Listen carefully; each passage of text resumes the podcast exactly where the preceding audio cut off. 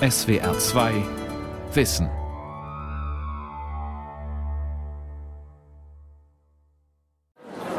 Also ich glaube schon, dass es schwieriger ist, als es mal war, weil es halt so viele Angebote gibt. Ja, man hat immer Schwierigkeiten, Ansprechpartner zu finden. Also man muss schon sehr lange recherchieren, um dann irgendwie, dass man erfährt, was man äh, genau macht bei dem Beruf, den man sich ausgewählt hat oder über den man mehr erfahren möchte. Diese Passung wird immer schwieriger und die quält die jungen Leute auch. Sie fühlen sich da überfordert. Alle Studien zeigen, dass das eine Last ist.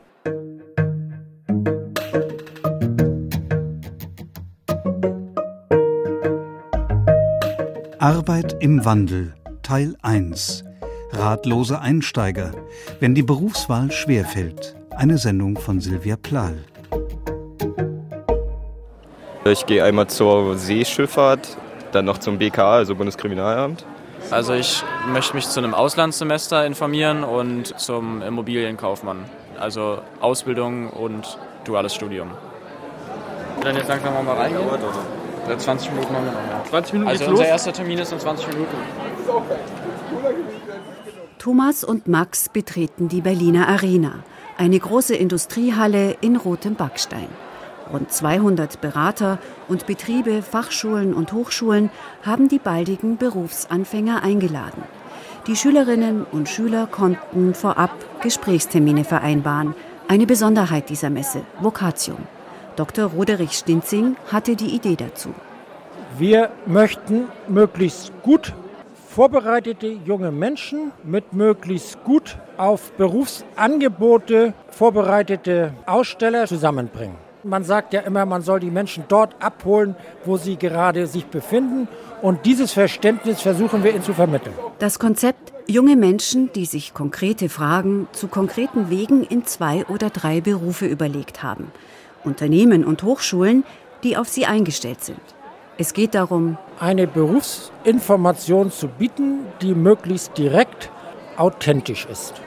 Die Berufsfindung ist heute ein kompliziertes Unterfangen. Manche sprechen gar von einer Unmöglichkeit. Denn die Lage ist unübersichtlich geworden. Unternehmen ringen um die Fachkräfte von morgen und eine stabile Belegschaft. Universitäten wie Betriebe sollen die Abbrecherquote verringern und den jeweiligen Bewerbern die für sie geeigneten Studiengänge und Lehrberufe empfehlen. Gleichzeitig verändern sich fast alle Berufsprofile rasant und man trifft heute nicht mehr eine Berufswahl fürs ganze Leben.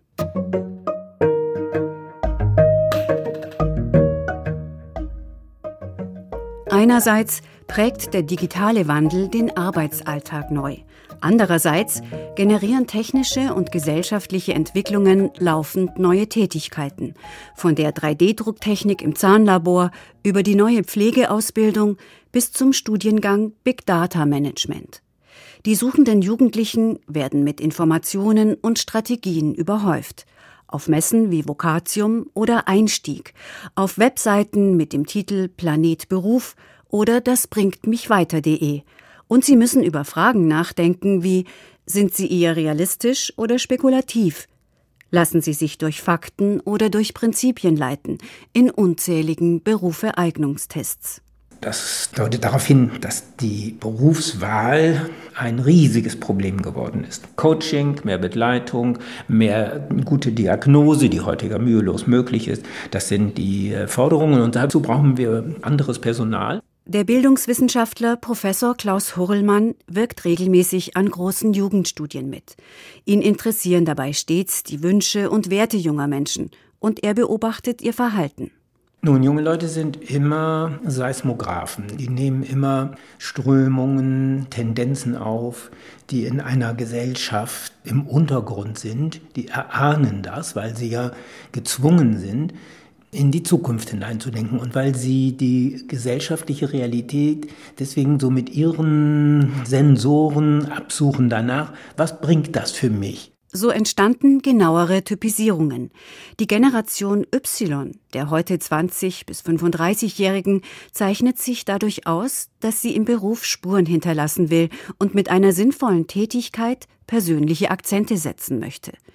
Die jetzt nachfolgende Generation Z tritt selbstbewusst auf, wird wohl stärker politisch aktiv sein, wirkt aber auch unselbstständiger. Der demografische Wandel impliziert, dass die jungen Berufseinsteiger ihren Arbeitsplatz einmal auswählen können.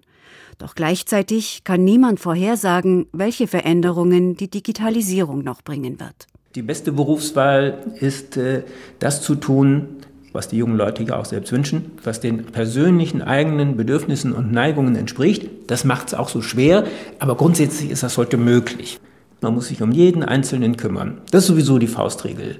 Gilt für die Ausbildung, gilt für die Einbindung in den Beruf, gilt für das, was die Unternehmen machen müssen, individuell.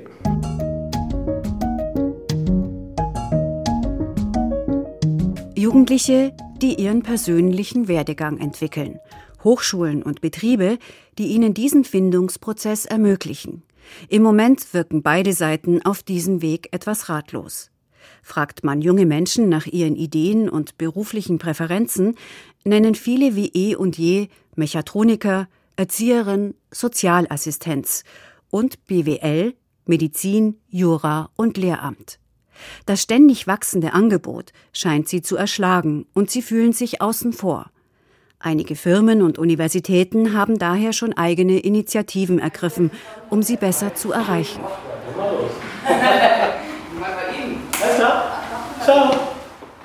Malermeister Matthias Schulze entlässt seine Auszubildende am Mittag in den Feierabend.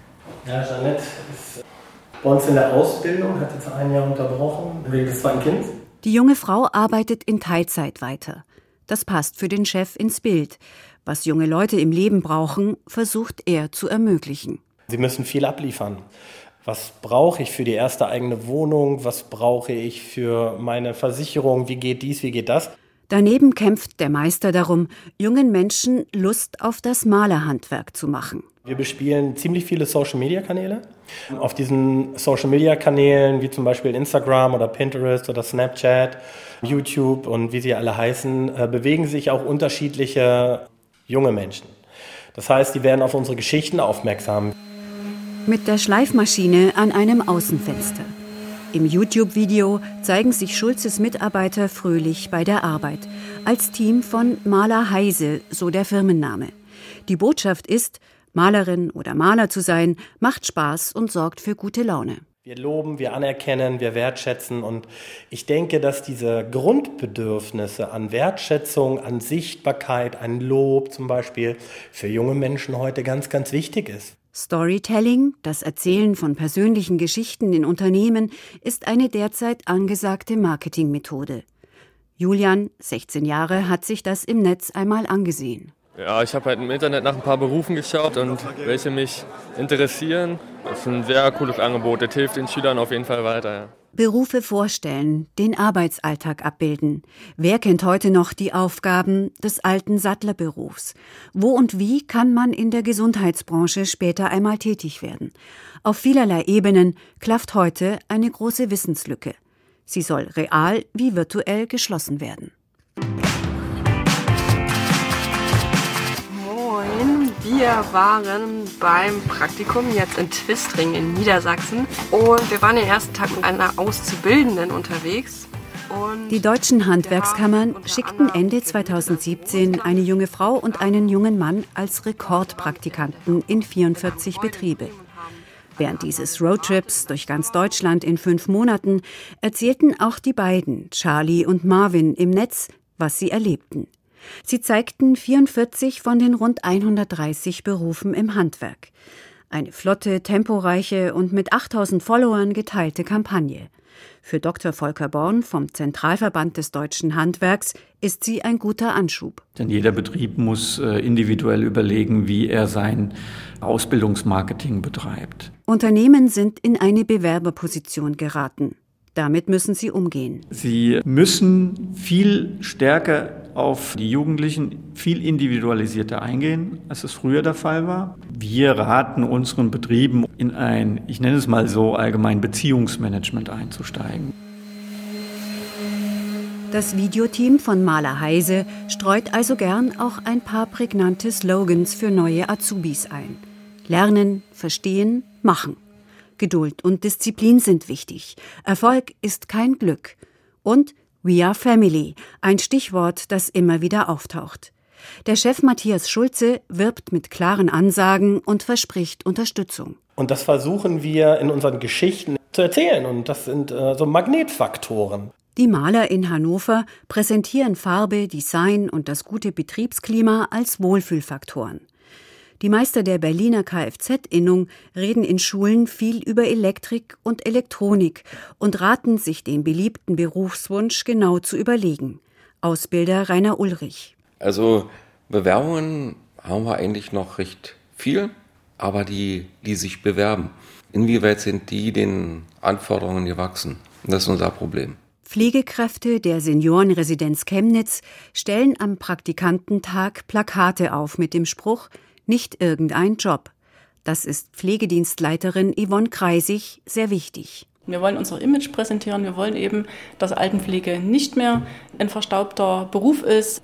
Ich möchte, dass die Altenpflege Zukunft hat. Sie werden umformen. Und das bringt natürlich ein Selbstbewusstsein und ja, die fachlichen Fähigkeiten die literalen Lesen, Rechnen, Schreiben, Konzentration, Durchhaltevermögen, Ausdauer, das bleiben Schwachpunkte auch der jüngsten Generation.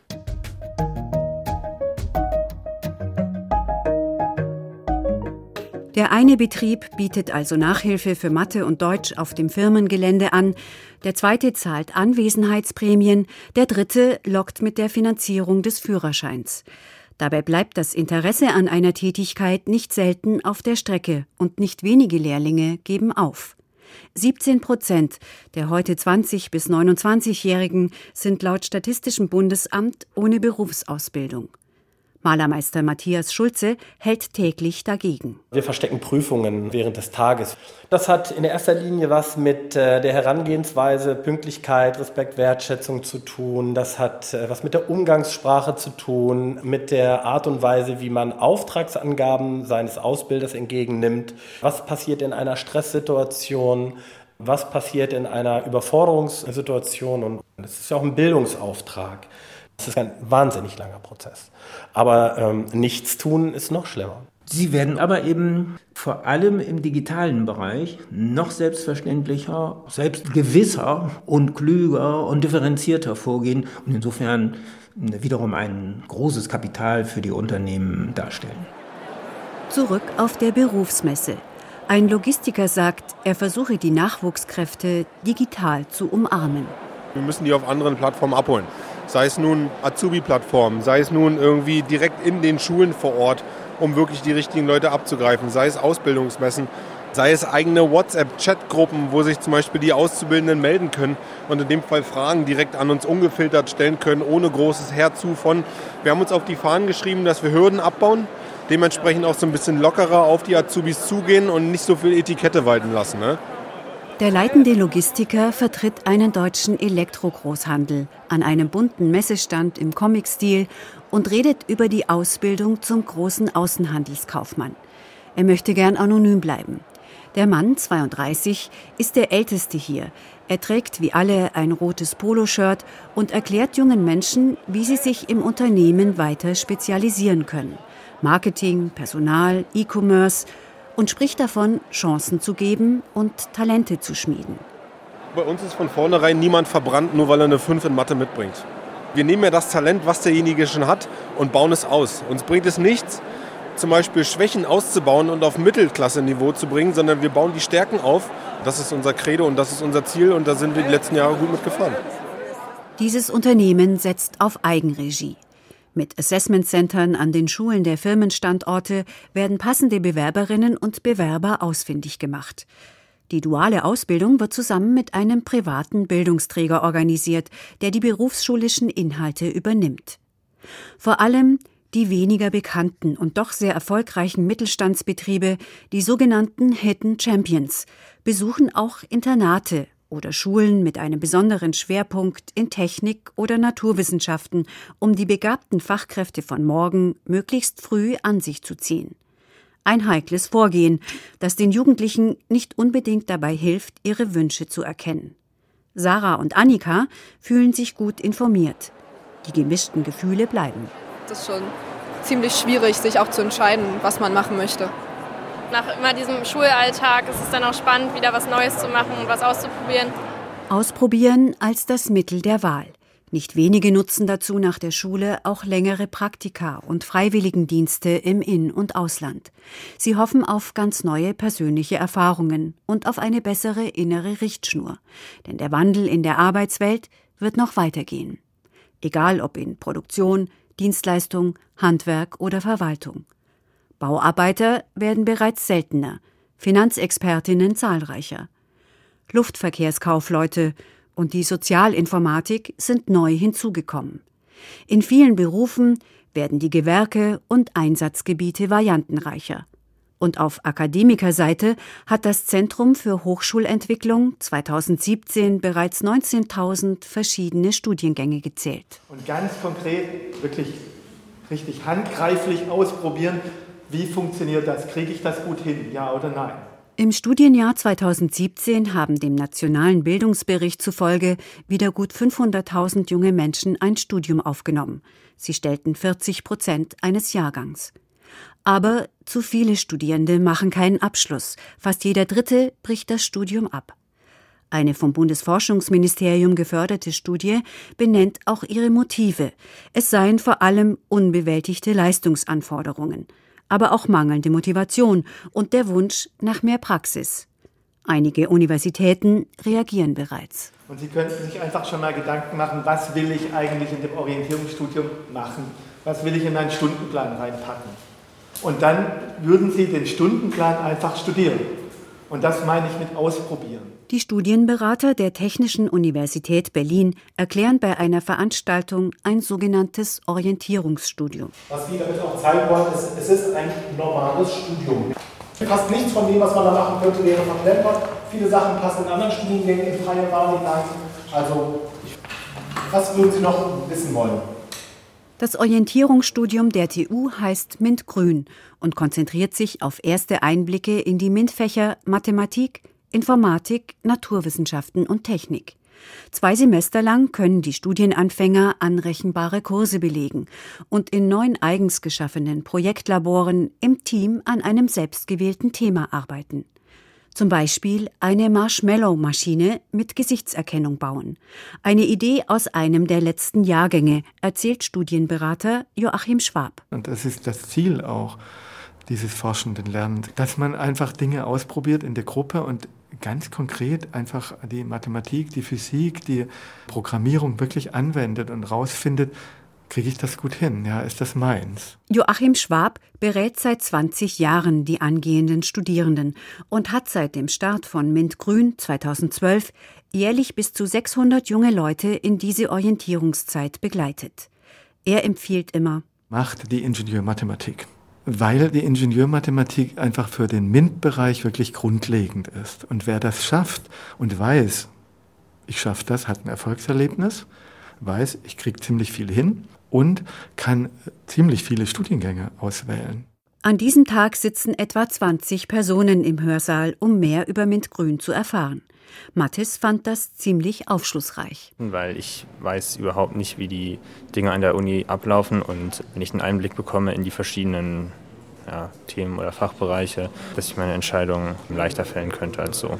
Eine verschenkte Zeit wäre das nicht, da ist sich Mathis sicher.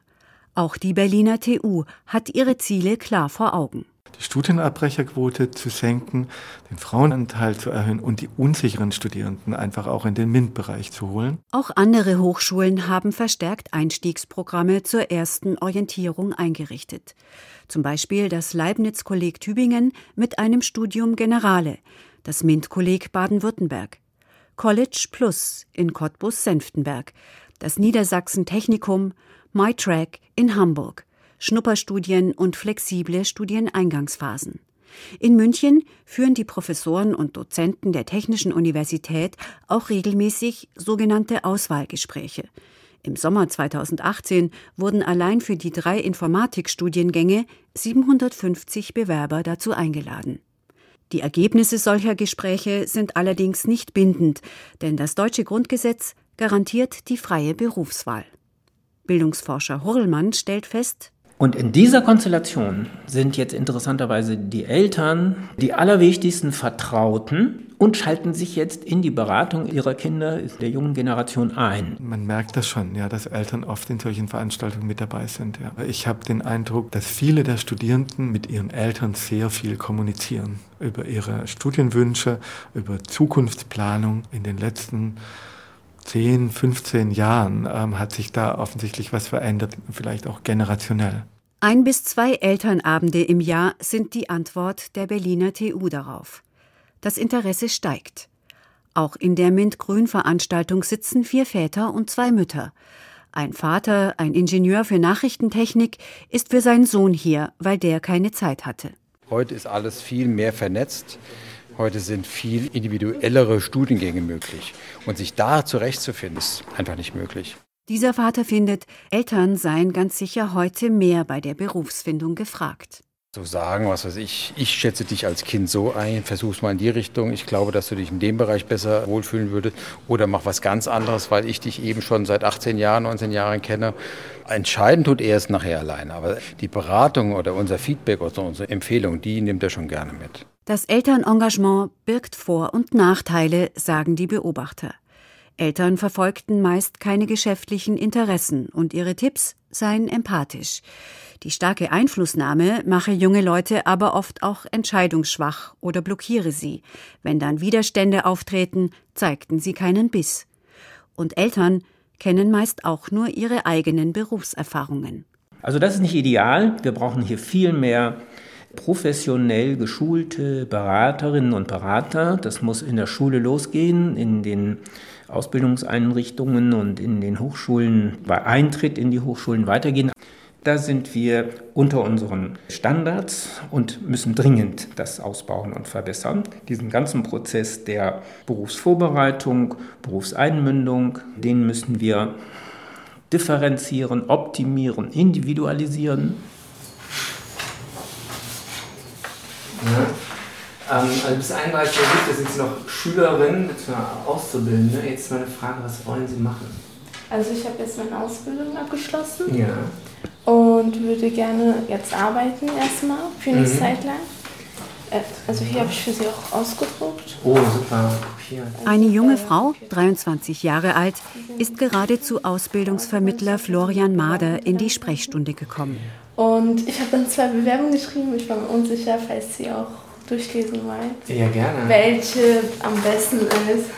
Die junge Frau hat eine Ausbildung als Chemie- und Biologielaborantin und ihr Fachabitur abgeschlossen und möchte sich bei einem früheren Praktikumsplatz jetzt um eine Anstellung bewerben. Das ist Plan A. Ja, das ist Plan A. Schicken Sie die möglichst bald raus. Haben die Ihnen auch gesagt, wie Sie es haben wollen? Per E-Mail, PDF oder? Per E-Mail stand da. Jetzt ist die Frage, wenn das nicht klappen sollte, ja, was machen wir dann?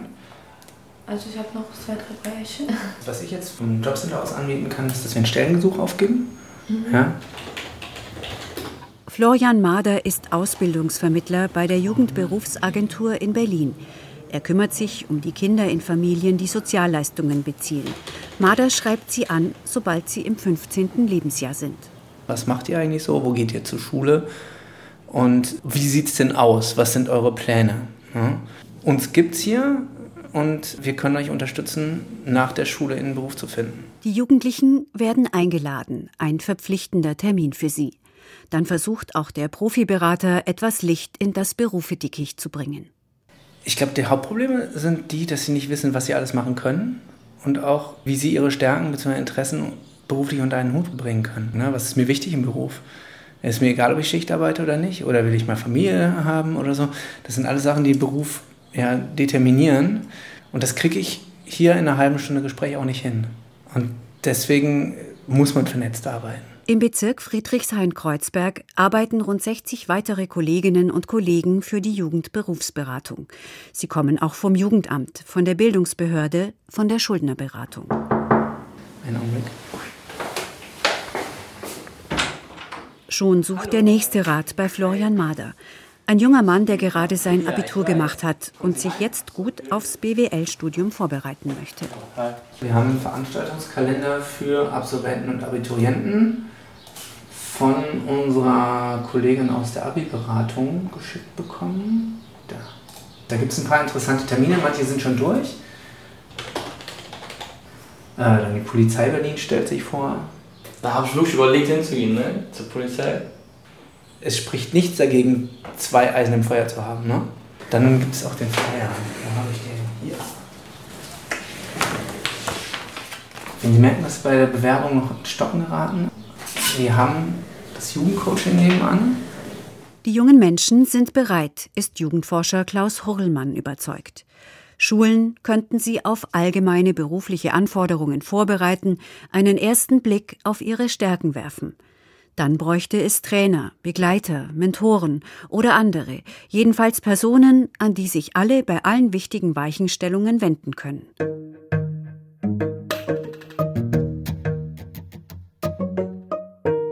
Die Situation ist unbefriedigend für alle Seiten. Die Berufswahl bleibt dem Zufall überlassen. Viele Jugendliche orientieren sich an Berufen und Berufswegen, die sie aus ihrer Familie oder ihrem Umfeld schon kennen. Denn wer sich alleine aufmacht, hat es oft besonders schwer. Studierende aus Nicht-Akademiker-Familien sind weiterhin klar in der Minderheit. Dabei zeigen die jungen Menschen selbst, dass ihnen neue, bisher ungewöhnliche Wege in die Berufswelt zusagen. Duale Studiengänge zum Beispiel, die in einem Betrieb und an der Hochschule ablaufen, haben sich in den letzten Jahren zum Renner entwickelt. Umgekehrt könnten auch Firmen erst eine Ausbildung und dann ein Studium ermöglichen.